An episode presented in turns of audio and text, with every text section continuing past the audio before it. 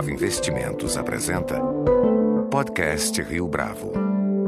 Este é o podcast Rio Bravo, eu sou Geraldo Samor. Nosso convidado de hoje é um dos principais executivos do setor bancário do país, meio no qual ele dispensa apresentações. Israel Weinboim é ex-diretor-presidente do Unibanco, onde ele trabalhou por mais de 40 anos. Participou das fusões e aquisições que fizeram o Unibanco crescer, arquitetou a criação da Unibanco Holdings e em 2008 viu a fusão entre Itaú e Unibanco ser assinada na sala de sua casa. O Israel acaba de publicar o livro Lições de Arquitetura Financeira, pela editora Gente. Em 226 páginas, ele faz uma narrativa detalhada e objetiva sobre os grandes fatos econômicos do país nos últimos 40 anos e a participação do Unibanco, dos Moreira Salles e do próprio Israel em todos eles. Mas além de um registro histórico sobre a dinâmica desses acontecimentos, o livro também traz reflexões do Israel sobre ética de trabalho, estratégia empresarial e os valores que levam ao sucesso. Israel, um prazer tê-lo conosco. Por que é que você decidiu compartilhar a sua experiência com os leitores? Há pouco tempo atrás, o grupo, o nosso banco estava fazendo 80 anos. E eu estava fazendo 40 anos de, de banco.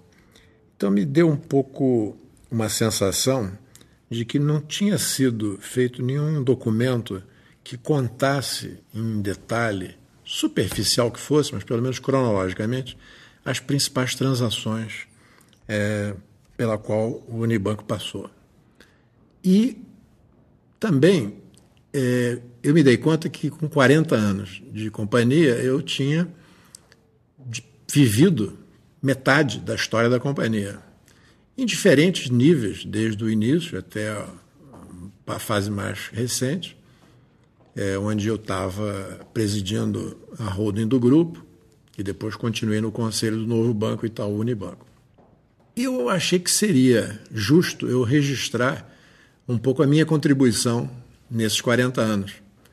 Afinal, eu não sou Moreira Salles, eu não sou Setuba, eu não sou de perna, eu não sou Vilela, e eu não queria que, passados mais 50 anos, ninguém lembrasse que existiu uma pessoa que trabalhou, se dedicou à construção dessa companhia.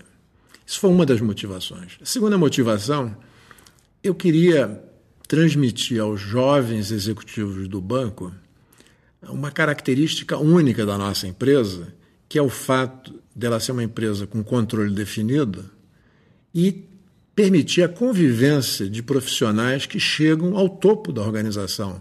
Então, tanto o Unibanco como o Itaú, se você for analisar, em certos momentos foram liderados pelos acionistas, em outros momentos não foram liderados por profissionais, dizer, tanto no Itaú como no Unibanco.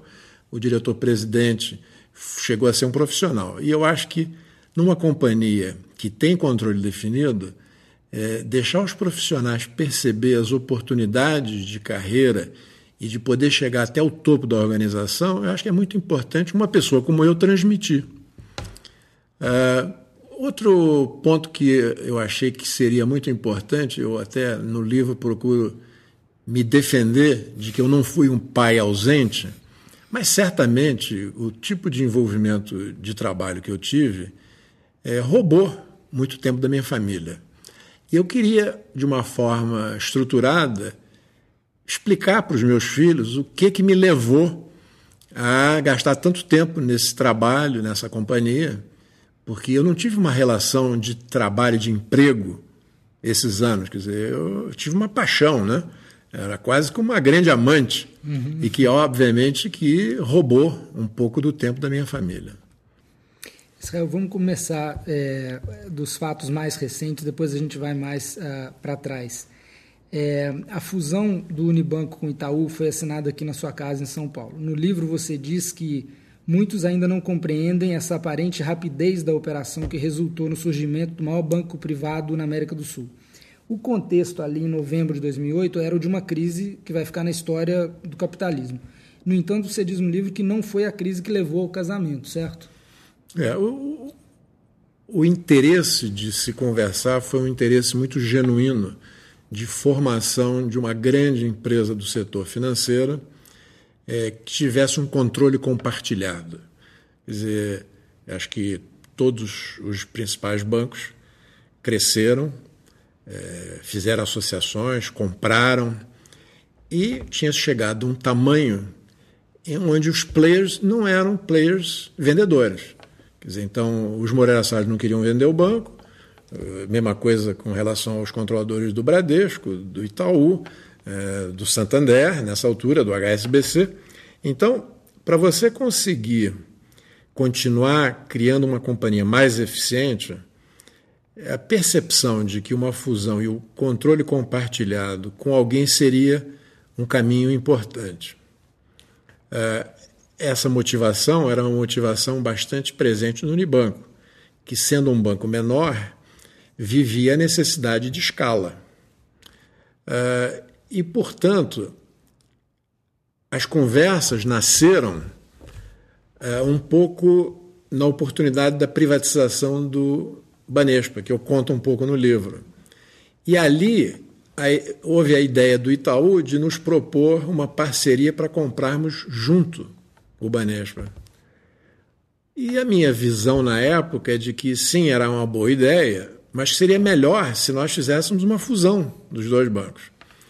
Por exemplo, o Unibanco era menor do que o Itaú. Então nós precisávamos da escala para baixar nossos custos unitários. Se nós fizéssemos um negócio com o Banespa e nós integrássemos o back-office dos dois, nós estaríamos melhorando a nossa situação. Então, comprar sozinho era um bom caminho.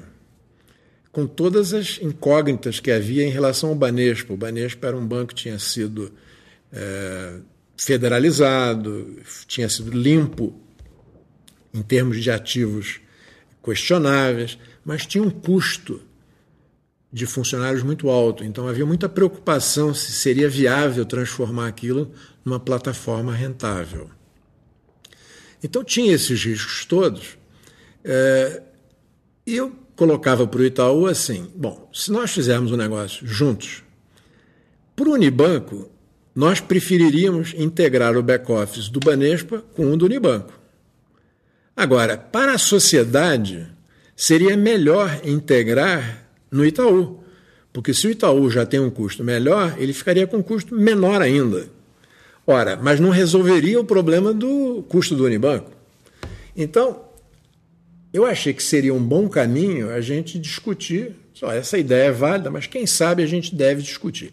Então, as conversas nasceram ali e elas foram ao longo do tempo, é, não havia nenhuma dúvida da criação de riqueza que essa operação traria. O segredo era discutir a convivência dos controladores e o processo de harmonia, de eh, divisão de funções. Quer dizer, aqui nós tínhamos dois executivos principais de dois bancos e esses dois executivos participavam do controle. Então foi muito importante se pensar, se discutir, e eu acho que a criação de riqueza foi a grande motivação. Mas eu não tenho dúvida que essas conversas ocorreram em momentos diferentes, elas realmente se intensificaram depois que o Banco Real foi vendido para um banco estrangeiro. Porque ali surgiu um certo temor de que o equilíbrio de força entre os bancos privados brasileiros pudesse ser rompida. E isso motivou tanto o Itaú como o Unibanco a acelerar essas discussões. Mas eu também acho que a crise foi um pontapézinho final que fez com que a operação se concretizasse. Porque numa operação de uma entidade, duas entidades desse porte, co-controlar uma companhia é bem diferente de controlar a companhia. E Co-controlar significa abrir mão de algumas coisas. Então eu acho que nós tivemos a sorte do tempo. Nós éramos sócios na Credicar muitos anos, 30 anos. As duas companhias se conheciam muito. As duas companhias sempre se policiaram como concorrentes grandes. Nós tivemos a mesma empresa de auditoria auditando os dois bancos. Ora, um sócio que auditava o banco, Unibanco passou onde está o Itaú. Tudo isso facilitou muito as conversas de auditores. Então, eu acho que essas coisas estavam no caminho e eu acho que a crise de 2008 deixou uma dúvida muito grande de como é que sairíamos disso. E a certeza que se nós saíssemos unificados, juntos, nós sairíamos mais fortes. Então eu acho que não foi a principal razão, mas que foi aquele empurrãozinho que as pessoas acabaram tomando a decisão. Agora, pelo que se sabe, o Pedro Moreira Salles e o Roberto Setúbal passaram de concorrentes a sócios de uma forma muito serena e produtiva. Né? Fala um pouco sobre esses seus dois uh, ex-chefes e amigos uh, e a complementariedade que existe entre eles. Como é que eles interagem no dia a dia? Um grande facilitador foi uma decisão que o Pedro tomou de que ele estava satisfeito com a sua experiência de CEO, ele não estava mais querendo se provar e estava tranquilo que tinha feito mais coisas boas do que erradas e que, para o bem da sociedade, da construção dessa companhia, era melhor ter um único CEO. E ele achou que o Roberto seria um CEO melhor do que ele. Então eu disse: Poxa, eu contrataria o Roberto para ser meu CEO. Ora, se eu tenho a oportunidade de tê-lo como CEO do Banco Conjunto, é o melhor dos mundos. Eu nunca conseguiria contratar o Roberto como CEO do banco. Uhum. Então eu acho que esse passo permitiu que o Roberto se tranquilizasse que, de fato, haveria uma voz uníssona na diretoria executiva e que, portanto, não havia, não haveria ambiguidades e que você teria no conselho, com a presença do Pedro como o chairman da companhia, a oportunidade de dividir, discutir os assuntos estratégicos, de modo que a implementação ficasse sob responsabilidade do Roberto, enquanto o Roberto teria essa função, porque o Roberto, por idade, em alguns anos, teria que se aposentar. Portanto, não havia nenhuma carta marcada sobre a sucessão. Sabia-se que, cinco anos depois, em torno de cinco anos, haveria que se os sócios teriam que acordar num novo CEO. Nós, inclusive, ano passado, esse ano, né, conseguimos discutir esse assunto e criamos uma figura do CEO da companhia aberta holding e dos bancos fechados, de modo que a primeira sucessão do Roberto vai se dar na companhia fechada e a presidência da holding teve o seu mandato expirado até 62 anos. Então, Roberto tem um horizonte de quatro anos. Então, eu acho que essa possibilidade de se criar um fórum, é, primeiro no conselho do banco, depois na formatação da IUPAR, que é a holding de controle compartilhado, essa é, holding tinha que ser criada e as grandes decisões de acionistas controladores seriam tomadas nessa holding. Essa holding teria representantes no conselho do banco, que teria, além disso, conselheiros independentes. Então, eu acho que essa montagem é que permitiu que nós fizéssemos, e eu acho que um alto grau de confiança, que só é possível pelo fato de você estar tá falando de famílias com históricos muito parecidos, com tradições muito semelhantes, princípios, tradições, e eu diria, tendo sido sócios tantos anos. Quer dizer, nós éramos o sócio brasileiro do Itaú e eles eram o nosso sócio brasileiro, junto com o Citibank, que era uma companhia mais, mais impessoal. Uhum. E o, a Credicar era muito relevante para todos nós. Quando você olhava a Credicar naqueles anos, individualmente, para todos os três sócios, ela era uma companhia que ganhava tanto dinheiro quanto o Itaú sozinho. Uhum. Então, o terço do Itaú vinha de lá. Uhum. E nós tínhamos um terço também. É, eu acho que isso fez com que a gente convivesse princípios, ética. E em 30, 35 anos, não foram só flores. Teve momentos difíceis onde se viu o comportamento de cada lado. Eu acho que isso tudo contribuiu muito para facilitar. Vamos falar da Unibanco Holdings um pouco. Ela foi criada em 94, o senhor chamou ela de uma espetacular operação de arquitetura financeira que permitiu o crescimento do Unibanco em patamares impensáveis. Explica como é que a estrutura de controle alavancado é, funciona né? e fala dos vários ativos que vocês conseguiram comprar por causa disso. Naquela época, as companhias podiam ter um terço de ações ordinárias e dois terços de ações preferenciais. Então, o controlador de uma companhia, ele podia controlar a companhia com 17% do equity da companhia, do capital da companhia, porque 17 Era metade ele botava, mais um de um terço. Né? botava 16 das ordinárias no mercado, tinha 33 e depois emitia 67% de preferenciais e estava feito o negócio. Então você com 17% do capital ordinário 17% do equity da companhia, 51% do capital ordinário, você conseguia controlar a companhia. Os bancos tinham uma regra não escrita diferente. Os bancos tinham que ter metade de capital ordinário e metade de capital preferencial.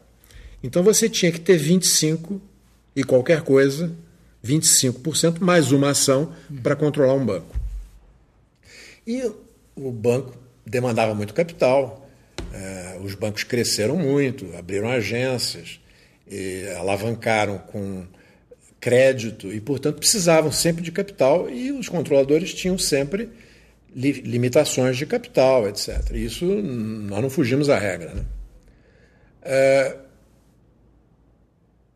então a ideia, até foi uma certa inspiração que eu digo no, no livro do Guilherme Afonso Ferreira, que era um acionista ações ordinárias do banco e muito próximo do banco e assim muito confiava muito no controlador do banco. E ele uma vez me disse assim: "Olha, já o dia que vocês quiserem que a gente migre para um outro patamar, nós estamos com vocês, nós somos acionistas aqui por causa do grupo Moreira Salles, e vocês podem contar com as nossas ações". Então, eu diria que o pulo do gato foi criar uma companhia acima do banco com o lote controlado pela família Moreira Salles, porém com outros acionistas, nós aumentamos a base de, dessa companhia. E como ela era uma companhia não financeira, ela podia emitir duas vezes tanto capital ordinário, capital preferencial. Ela era uma companhia de investimento. Uma companhia holding, ela, não, ela não, era um banco, uhum. era uma companhia de investimentos, era uma companhia o que a gente chama comercial, era uma, uma empresa holding comercial. Uhum. Ora, se você imaginar que se eu emitisse preferenciais para ocupar o espaço todo, eu pegaria esse dinheiro e compraria ordinárias do banco embaixo. E como o banco era uma companhia aberta, o banco emitiria preferenciais no mercado um para um, eu poderia crescer o banco com muito pouco ônus. Primeiro, eu tinha o espaço criado pela nova base de capital ordinário criada na holding, que era duas vezes aquele capital. Uhum.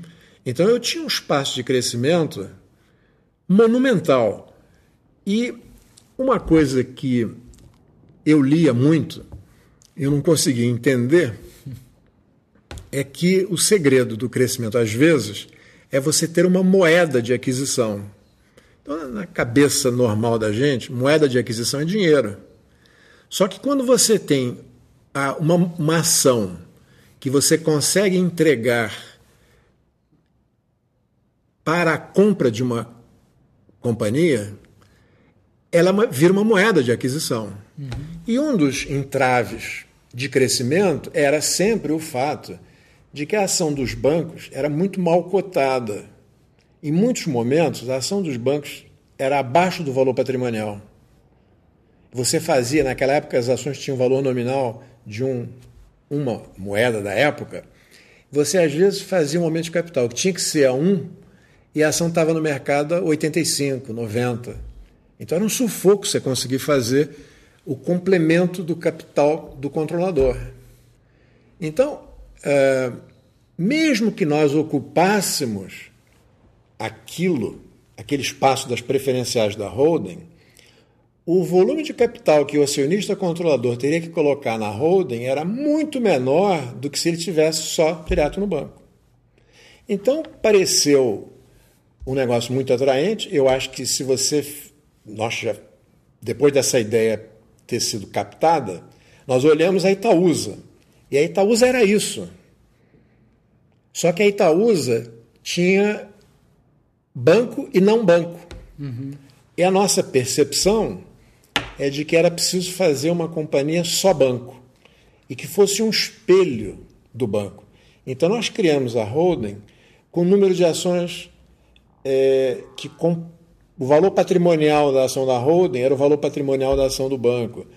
O lucro por ação era mais ou menos o mesmo, quer dizer, por imperfeições, porque o dividendo das preferenciais era maior do que das ordinárias, na holding chegava um dividendo um pouco menor do que da preferencial. Então a preferencial da holding tinha um dividendo um pouco menor do que do banco.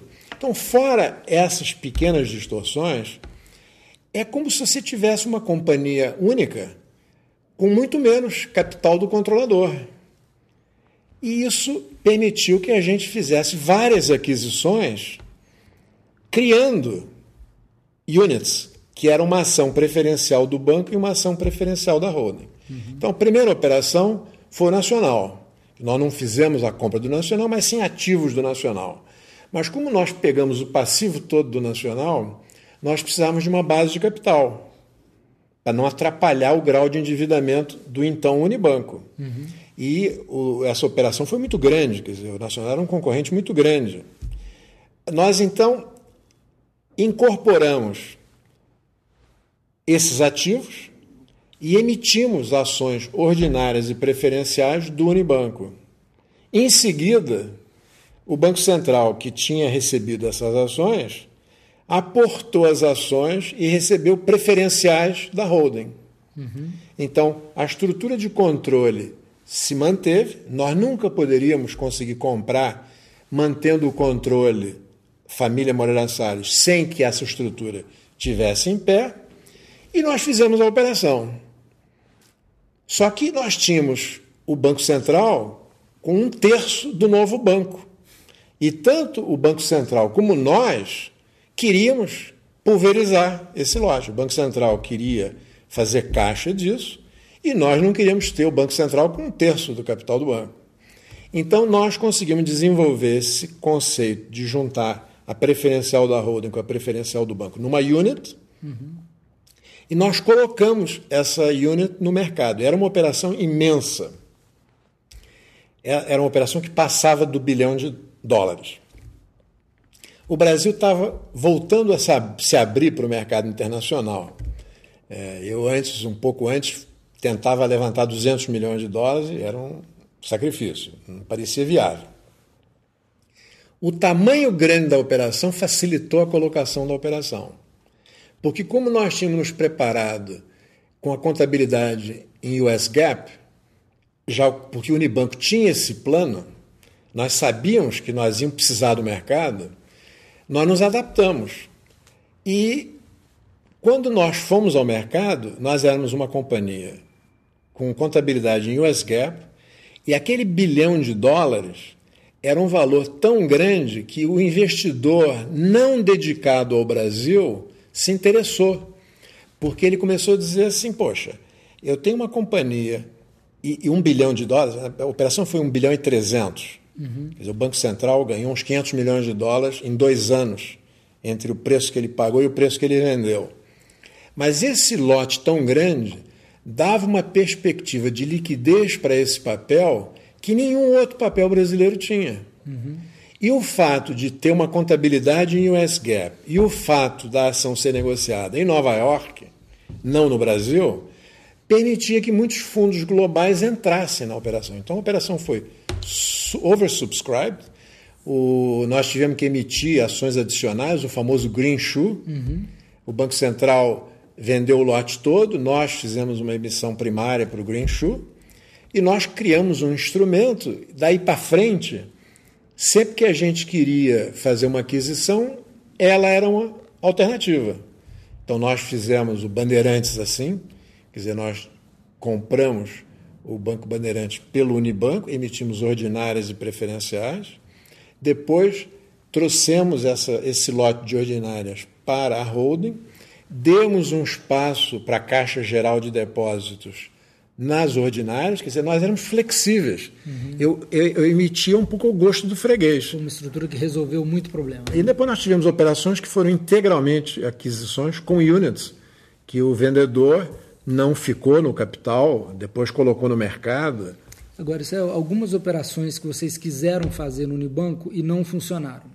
A fusão com o BCN, a compra do Banespa e uma fusão com o Banco Real do Luiz Faria. Que reflexões você faz hoje, em termos de estratégia empresarial, sobre essas tentativas que não deram certo com o benefício do hindsight? É, eu acho que a operação com o BCN era uma operação que nasceu com uma fusão, ou seja, o BCN eh, receberia ações, os acionistas do BCN receberiam ações do Unibanco, e o Pedro Conde, que tinha sido o principal mentor do BCN e grande acionista, mas não único, porque a família dele, os irmãos, eram acionistas, o banco tinha sido fundado pelo pai dele, eh, ele queria continuar e nós queríamos que ele continuasse no conselho do banco, portanto, ele iria participar do processo. E eu acho que entusiasmava ele. Mas, ao longo do tempo, a gente começou a perceber que tinha gente na família que preferia receber caixa. Tinha gente que achava que imóveis era uma boa, então eh, agências do BCN ficavam com a família. E essa operação foi demandando. Na verdade, nós começamos a perceber que se a gente botasse na mesa uns 200 milhões de dólares, só para você ter uma ideia de como é que, que números que nós estamos falando, e era muito difícil levantar 200 milhões de dólares naquela época. E eu acho que o Bradesco, pelo seu tamanho e pela sua capacidade financeira, é, e pela boa relação que tinha com o BCN, dizer, o Pedro Conde e o Lázaro Brandão eram muito próximos, tinham sido ambos muito ativos na Federação de Bancos, no Sindicato de Bancos, é, e tinham um caixa, quer dizer, 200 milhões de dólares podia aparecer, e 200 milhões de dólares era para comprar em caixa um pedaço, o grosso seria em ações. Nós não tínhamos capacidade de pagar tudo em dinheiro. Né? E o Bradesco fez uma oferta num fim de semana de comprar tudo em dinheiro. Eu acho que, não sei se era a intenção ou se de fato balanceou. Quer dizer, acho que na hora que os, os acionistas viram que era tanto dinheiro e que tinha capacidade de ter liquidez, e o Bradesco pagou um preço muito justo, muito gordo, quer dizer, não foi uma pichincha, uhum. eu acho que eles viram que era uma oportunidade extraordinária. Aí nós fazemos o Nacional. Quando nós fizemos o Nacional, eu fui nos mesmos bancos de investimento que a gente discutia emitir preferenciais da holding para levantar esse dinheiro. Disse, olha, vocês não me ajudaram, eu já fiz a operação. Agora eu tenho no meu cangote um acionista, que é o Banco Central, que tem um terço do banco. Pô, vocês viram só dificuldades, não sei o que, eu já fiz a operação. Quer dizer, teve alguém que aceitou as minhas ações preferenciais da holding. Agora eu preciso da liquidez para eles. Então, em cima da existência das ações, é que nós abrimos o capital e fizemos uma venda de um lote secundário de ações. Mas uma vez que isso foi feito e a estrutura estava pronta, quer dizer, a gente ter feito. Então, eu acho que lições. Eu acho que lições é que você tem que pensar as coisas antes. Você tem que se preparar antes do fato aparecer, você tem que ter uma estrutura flexível. Eu acho que se nós não tivéssemos feito a holding, e eu até conto no livro, por sorte nós fizemos ela aberta desde o nascedouro, porque a Sul América era nossa acionista e pediu para a gente fazer. Mas aquele passinho foi fundamental, porque na hora que eu discutia com o Banco Central eu vou lhe entregar ações da holding, você pega as ordinárias do banco e vem para a holding, a reação do Banco Central, o quê? Uma holding fechada? Eu disse, não, uma holding aberta. E a holding tinha uma cotação pequena, uhum. mas a Sul América de vez em quando vendia, alguém comprava, porque eles tinham isso em reservas técnicas e precisavam ter uma cotação. Então, ali, quer dizer, foi um pouco preparação e um pouco de sorte, né? Uhum. Se a Sul América não pede para ser, não teríamos feito aberta desde o início. Aí vamos para o Banespa. Quer dizer, eu acho que a gente não conseguia enxergar como baixar o custo do Banespa. Então a gente tinha muito receio dessa operação, que o Banespa era um banco muito bom, tinha uma boa qualidade de mão de obra, mas muito cara. E eu acho que nesse lado os espanhóis operaram muito bem. Eles trouxeram para dentro do banco um homem da indústria, que foi Miguel Jorge, e colocaram a área de recursos humanos na mão do Miguel Jorge. E como a indústria automobilística tinha passado crises, foi a única indústria que tinha conseguido convencer os sindicatos que em alguns momentos era preciso flexibilizar as, os contratos de trabalho para viabilizar a companhia.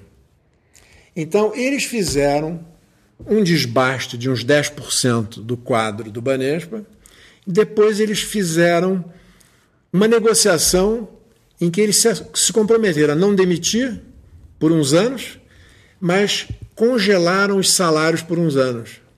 Então, como houve inflação, os salários que eram fora de mercado vieram para mercado. Eu acho que nós não pensamos nisso. Eu não sei se algum outro banco brasileiro imaginou que fosse possível fazer um ajuste de custo sem ter que demitir todo mundo. Parabéns para o Miguel Jorge. Para Miguel, Miguel Jorge. Parabéns para os espanhóis que contrataram ele. Quer dizer, a minha sensação é que você teria que demitir todo mundo para readmitir gente mais barata. Isso criaria um tumulto dentro do banco. Então você toda aquela qualidade de mão de obra, a retenção de clientes, os hábitos dos clientes com os, as pessoas das agências, aquilo ia tudo para o brejo. Então quanto é que valia aquilo?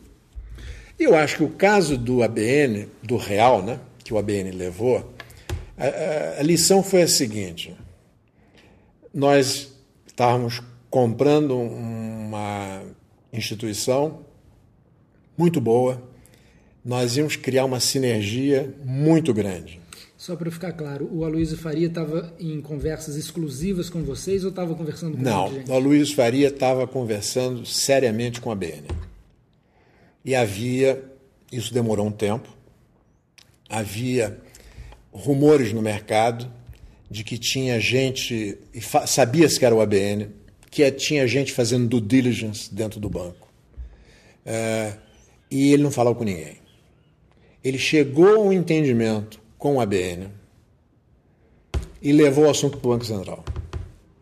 O Banco Central ficou muito preocupado com a presença de um banco estrangeiro num banco brasileiro tão grande. Então o Banco Central disse para ele o seguinte: Você conversou com os bancos brasileiros? Ele disse: Não. Eu queria que você conversasse. Porque se tiver uma oferta assemelhada, eu vou pedir para vocês darem preferência a um banco brasileiro. Então foi esse o processo. O que fez com que a gente. Uhum. É, eu procurei o ABN, o, o Banco Real. Uhum. Quer dizer, com esses rumores todos, é, eu acho que o Banco Real procurou o Itaú, acho, e o Bradesco. Acho que o Bradesco não se interessou, eu acho que o Itaú se interessou. É, e, portanto, o Aloysio tinha na mão mais de uma proposta. E o que aconteceu é que as nossas propostas eram menores do que a do ABN. E quando ele levou para o Banco Central agora feito o dever de casa de conversar com os bancos brasileiros, eu acho que o Banco Central percebeu que não seria justo impor ao Aloysio uma perda só para dar preferência a um banco brasileiro. Nós tínhamos um preço muito competitivo com a BN, mas numa estrutura diferente, que era uma estrutura que a gente comprava tudo. E o Aloysio queria que no processo surgisse um conglomerado menor para ele, que é o atual Banco Alfa. Uhum. Então, para fazer o que o Aloysio Faria queria, a gente perdia muitas economias. Então, nós tínhamos uma proposta com dois valores. Nós, numa proposta, seguíamos o que ele queria, E nessa alternativa tinha uma diferença enorme entre a nossa proposta e a do ABN. E na alternativa de preço total, venda total, nós éramos competitivos. E o Aloysio dizia: Eu prefiro fazer desse jeito, eu não quero fazer a venda de tudo. Ele dizia: Eu quero me operar, eu quero trabalhar, eu não quero me aposentar, e para mim é muito importante estar no mercado financeiro. Então não, não havia como tirar esse direito dele. A operação foi muito fair, eu acho que eh, ele agiu muito bem, o Banco Central agiu muito bem nos interesses brasileiros, eh, mas eu acho que respeitaram uma diferença de quase um bilhão de dólares. Bom, qual é a lição que ficou para nós? Nós estamos engatinhando nisso. E as sinergias que foram criadas, nós usamos um princípio salomônico. Vamos dividir entre comprador e vendedor. Só que num processo competitivo, você tem que ser mais agressivo. Então, o preço que nós pagamos era um preço que permitia que, da criação de riqueza que a fusão traria, ele ficasse com metade e nós ficássemos com metade. E nós devíamos ter sido mais agressivos. Uhum.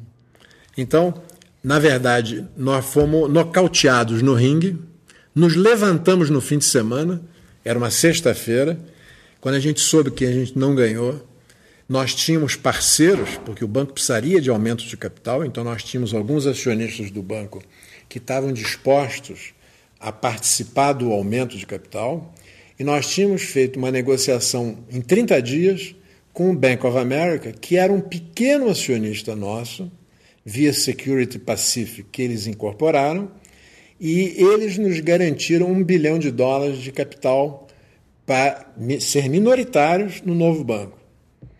Então, se, houvesse a compra. Se houvesse a compra. Nós, nós entramos alinhavados uhum. e nós fomos ao Banco Central com eles, uhum. para o Banco Central saber que atrás da nossa proposta tinha 250 milhões de dólares do Commerce Bank, 300 milhões de dólares da IG e 1 bilhão de dólares do, do ABN, do, do Banco, eh, do Bank, Bank of America. Uhum.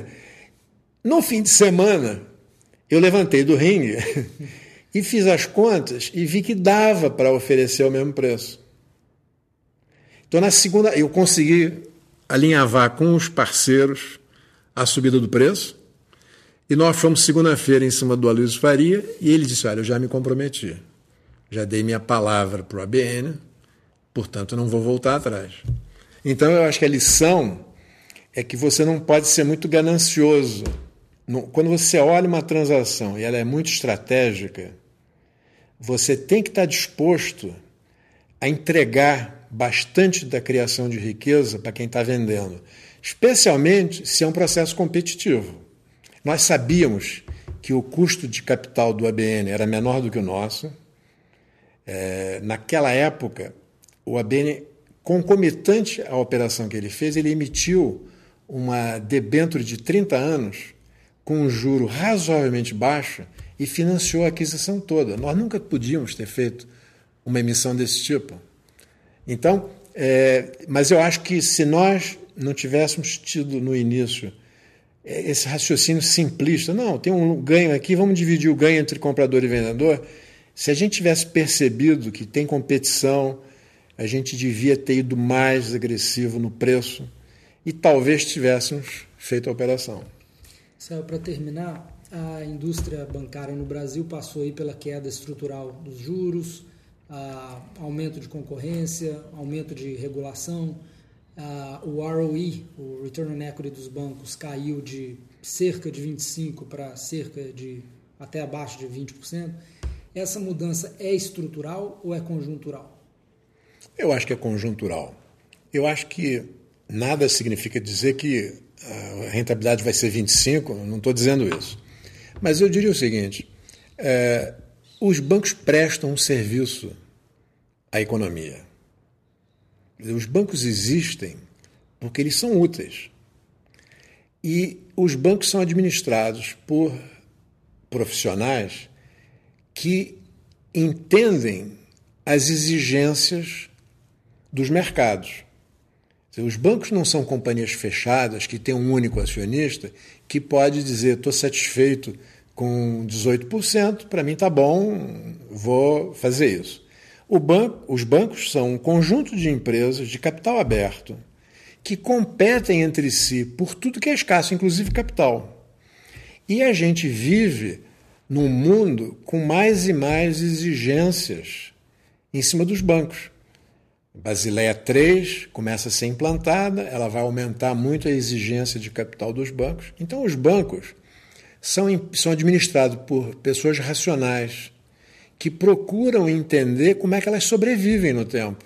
Quem não faz isso não sobrevive. E isso vai ser verdade em qualquer setor. Mas no setor bancário foi assim que é assim a história. Os bancos que não prestaram atenção para as exigências dos mercados sucumbiram e foram engolidos por bancos mais fortes. Uh, então, a leitura que eu faço é que vai haver racionalidade para que os bancos consigam remunerar o seu capital de uma forma adequada às exigências do mercado de capitais. E como as exigências de capital são crescentes, os bancos sabem que eles não podem descuidar, então eles vão ser muito cuidadosos na contabilização de operações, seja, vão ter cuidado para não contabilizarem operações que não criam valor, operações longas com taxas inadequadas que comprometem o capital e vão zelar cada vez mais para a sua eficiência, porque a sua capacidade de não diluir os acionistas está na sua retenção. Se você tem mais exigências de capital pela imposição das regras do jogo, para você continuar crescendo a tua presença no mercado, você tem que reter mais resultados, você tem que ter resultados melhores. Como é que se obtém resultados melhores? Cuidando de eficiência, cuidando de custo, evitando erros na aplicação do dinheiro então, eu acho que esse processo, como eu vejo o mercado brasileiro bem competitivo e bem racional, e os players internacionais que vieram são companhias enormes que têm compromissos com o mercado de capitais. Quer dizer, não dá para olhar o Brasil e dizer não vou ganhar dinheiro no Brasil. O Brasil é relevante para o HSBC, é relevante para o Santander, ele é relevante para todos os players. Então, não tem nenhum agente com quem nós competimos fazendo bobagem. Às vezes, a gente percebe, por exemplo, os bancos estatais com uma orientação de fazer um crescimento muito grande de ativos. Não sei se o governo não entendeu que naquele momento os bancos estavam se retraindo por problemas de inadimplência e não por problemas de ser contra qualquer política do governo. Quer dizer, o banco está aqui para ganhar dinheiro. E se o banco ganha dinheiro emprestando dinheiro, prestando serviço, o banco quer fazer o máximo. Mas quando o banco começa a perceber que está emprestando dinheiro e não está recebendo, ele começa a rever, tem algum erro no processo de crédito, o que, que nós estamos fazendo errado? E coincidiu com uma retração e uma vontade do governo que a economia andasse na base, de novo, do consumo, então o governo usou os bancos oficiais para crescer ativos já estamos vendo os bancos menos ativos. Uhum. Ou seja, aquela euforia dos bancos públicos. dos bancos públicos. Quer dizer, eu acho que talvez o banco que mais avançou extraordinariamente é a Caixa Econômica Federal. Se você olhar a fatia de mercado que ela ganhou, é inacreditável. Agora, não se consegue isso impunemente. Quer dizer, todo crescimento anormal, a natureza não dá saltos.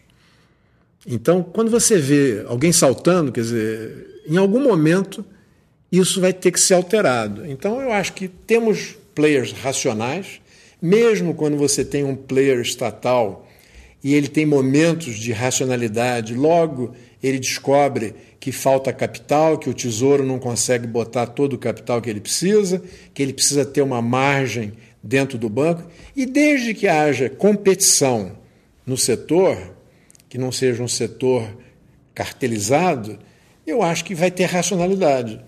E, portanto, eu acho que se as taxas, os retornos caíram, eu acho que por acaso nós já tivemos os primeiros resultados aparecendo de uma política mais cautelosa no crédito e de fruto das sinergias que a gente conseguiu, já tivemos alguns trimestres uma melhoria sistemática, a rentabilidade do último Unibanco. trimestre no Itaú Unibanco foi acima de 20%, uhum. a taxa do trimestre, quer dizer, nós estamos no todo em torno de 20%, quer dizer, ou seja, nós estamos num nível de rentabilidade muito, muito bom.